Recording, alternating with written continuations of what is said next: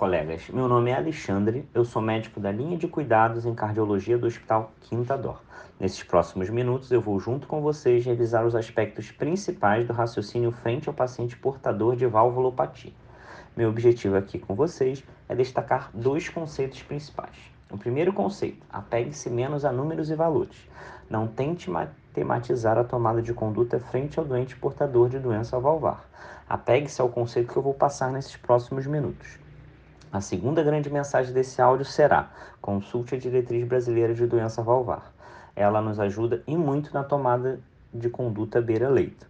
Nós temos várias individualidades e nossa diretriz possui três grandes características que valem a pena serem lembradas. A primeira delas é que mudamos o fluxograma mãe, que é o raciocínio frente ao doente portador de valvulopatia. Esta parte é fundamental de ser memorizada, além de ser extremamente útil a quem está começando a ter experiência com paciente portador de doença valvar.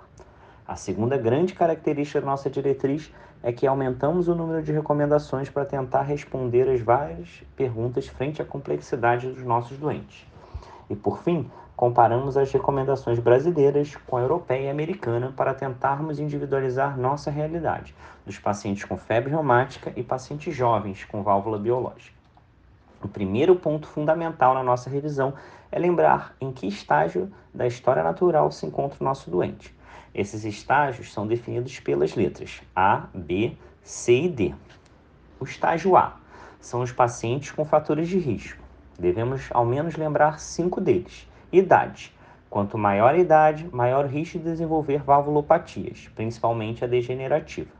Febre reumática, que infelizmente ainda é uma realidade muito presente no nosso meio. Endocardite infecciosa, prolapso de válvula mitral e válvula órtica bicúspide. Esses são os principais fatores de risco para você evolua para uma valvulopatia de câmera esquerda. O estágio B é a evolução da valvulopatia para uma disfunção discreta moderada seja prejuízo à abertura, que a gente chama de estenose, ou incompetência ao fechamento, que chamamos de insuficiência. O estágio C é o estágio mais importante de ser identificado. É quando se encontra uma valvulopatia anatomicamente importante. Veja, não estamos falando ainda de critérios clínicos ou funcionais, mas sim de um critério anatômico. Quando se tem uma valvulopatia anatomicamente importante, ainda existe uma fase na qual mecanismos compensatórios mantêm o paciente assintomático. Mas só após a instalação de uma valvulopatia anatomicamente importante é que se evolui para uma fase de descompensação, na qual o paciente apresenta sinais e sintomas de insuficiência cardíaca. A valvulopatia anatomicamente importante na fase assintomática também chamada de fase latente, é uma fase de baixo risco, com baixa mortalidade e que a priori não existe indicação de tratamento intervencionista. A fase D é a fase de valvulopatia importante sintomática. É uma fase de alto risco em que, se não fizermos um tratamento intervencionista, a média é de 20 a 30% de óbito por ano. Portanto, a história natural da valvulopatia tem dois grandes momentos em que devemos focar e tentar identificar. Será que o nosso paciente está no estágio D ou será que ele está antes? É extremamente importante frisar que nós vamos atribuir sinais e sintomas à nossa doença valvar se ela for anatomicamente importante. Portanto, antes de qualquer raciocínio clínico ou funcional, nós devemos fazer o diagnóstico anatômico da valvulopatia. Para que esse diagnóstico seja feito, ainda hoje é fundamental a união de informações. Não existe um único exame que nos dê toda a informação necessária, tanto anatômica quanto funcional da valvulopatia. Preconizamos um raciocínio baseado na impressão clínica, que é o exame físico associado ao eletro e a radiografia de tórax, que são exames dentro da nossa realidade brasileira. Nossa impressão clínica deve prever o resultado do ecocardiograma. Quando o eco está de acordo com a impressão clínica, que nós acabamos de fazer o diagnóstico da valvulopatia. À beira-leito você deve auscultar todos os focos e também ter o hábito de analisar as repercussões periféricas. Valvulopatias mitrais alteram principalmente a frequência e a regularidade do pulso. Valvulopatias aórticas tendem a alterar a amplitude do pulso. Valvulopatias aórticas se manifestam com sopros, principalmente nos focos da base, e as valvulopatias mitrais se manifestam com sopros no foco mitral, no ápice do coração. Quando há uma divergência entre a impressão clínica e o eco, nós devemos partir para novos exames complementares, mas isso é algo incomum na prática médica. No fluxograma mãe da nossa diretriz brasileira, entendemos que uma avaliação passo a passo é a melhor estratégia para o manejo do doente portador de valvulopatia. Ela é dividida em quatro passos. O passo 1. Um, passo 1 um consiste na documentação de uma valvulopatia anatomicamente importante. Este é o nosso divisor de água no raciocínio frente ao doente. Mais uma vez, fazemos isso através do exame físico, eletro e raio-x de tórax e confirmamos essa impressão com eco. Se sim, o paciente é portador de uma valvulopatia importante, esse paciente está pelo menos no estágio C e devemos prosseguir para o passo 2 do nosso fluxograma, que é a definição da etiologia que levou à valvulopatia. Aqui eu vou destacar uma principal. Devemos tentar diferenciar uma insuficiência mitral primária de uma insuficiência mitral com etiologia secundária. Até que se prove o contrário, a insuficiência mitral primária com repercussão, o tratamento é intervenção e até que se prove o contrário, insuficiência mitral secundária, ainda hoje, a despeito de novas evidências, o tratamento é o tratamento da causa de base e não o tratamento intervencionista.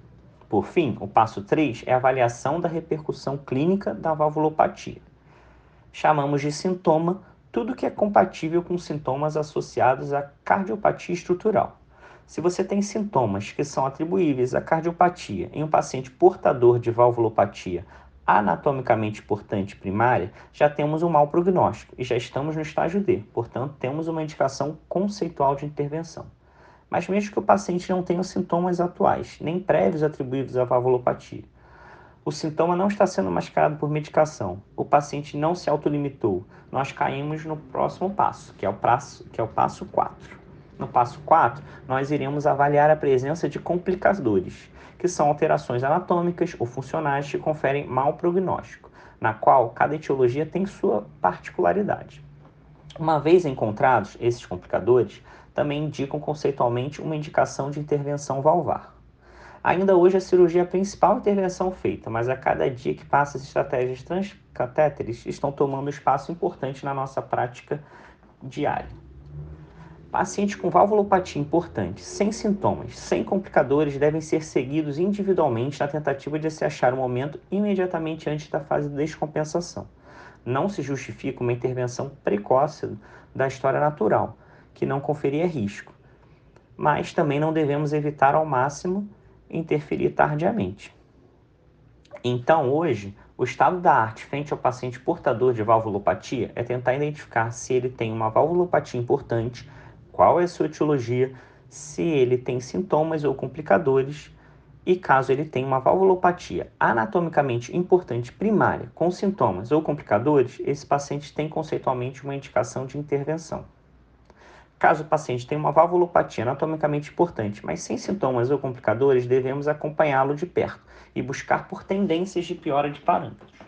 Quando existe uma tendência em piora funcional, ou uma tendência em alteração anatômica progressiva, ou uma tendência em aumento de biomarcadores, é o nosso sinal de alerta no paciente que tinha uma valvulopatia na fase latente, que poderá rapidamente apresentar sintomas ou complicações e necessidade de intervenção. O que eu queria passar para vocês era esse raciocínio prático frente ao paciente portador de valvulopatia. Existem dezenas e centenas de números e valores que podem ser facilmente consultados na nossa diretriz pelo próprio celular mas o importante é absorver esse conceito que é transcrito nesse fluxograma, passo a passo em nossa diretriz. Lembre-se disso e tenho certeza que o doente que vocês tiverem a oportunidade de acompanhar será muito bem acompanhado. Muito obrigado pela atenção.